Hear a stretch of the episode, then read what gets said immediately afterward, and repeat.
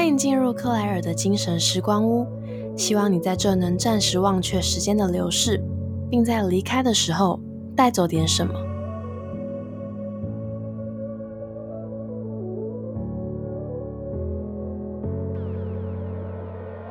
大家安安，欢迎回到克莱尔的精神时光屋，我是主持人 Claire。不晓得房客们看到这周又有更新，有没有觉得很意外？因为的确之前是说十二月改成双周更，但是就想到圣诞节这样一个特别又温馨的节日，应该要给大家一个小惊喜，所以我今天特别准备了五个各国有趣的圣诞习俗或是活动，想要跟大家分享。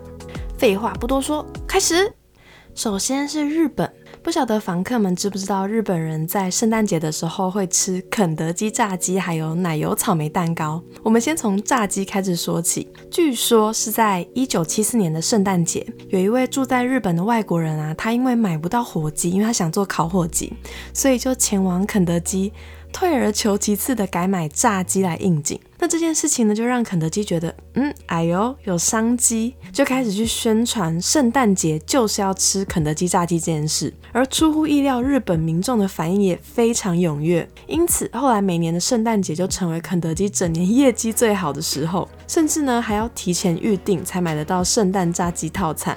再来是奶油草莓蛋糕。其实关于圣诞节吃奶油草莓蛋糕的由来有蛮多种说法的。像一种它是说草莓蛋糕上面因为奶油就像冬天的雪的颜色，那红色呢则是象征圣诞老公公，所以就非常具有圣诞氛围。此外，因为红色跟白色也是日本的吉祥双色，因此也很适合节庆的氛围。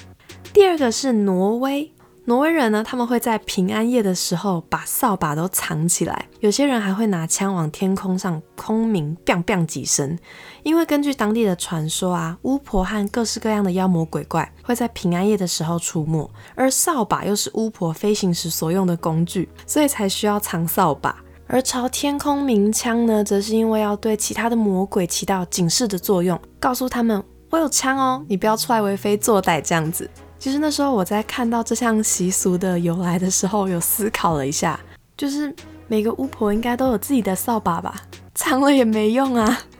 好，对不起，不该认真的。继续，再来第三个是乌克兰人。乌克兰人呢，他们会在乌等下，乌克兰人，乌克兰人会在圣诞树上挂上蜘蛛网的装饰品。那有一个起源的小故事，就是从前从前。有一位单亲妈妈，她独自带着好几个孩子生活。而在某次圣诞节的期间，孩子们发现了一棵树，就想要把它带回家当做圣诞树。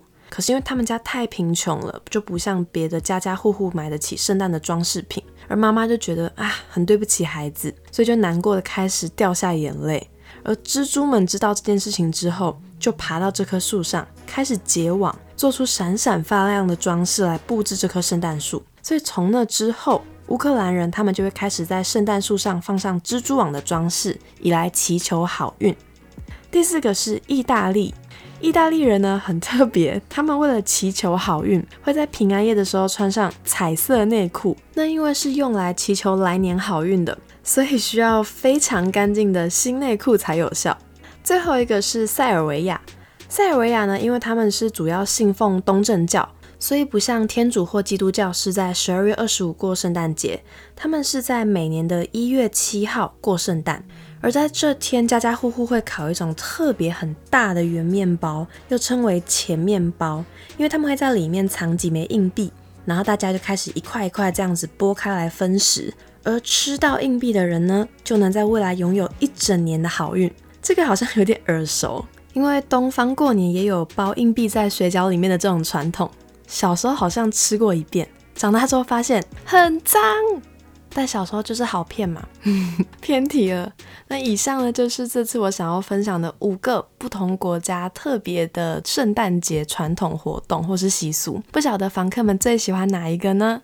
欢迎留言或者在 IG 私讯跟我分享。那今天的圣诞小惊喜就到这里啦，希望大家喜欢，也祝你们圣诞快乐，Merry Christmas！就这样啦，拜拜。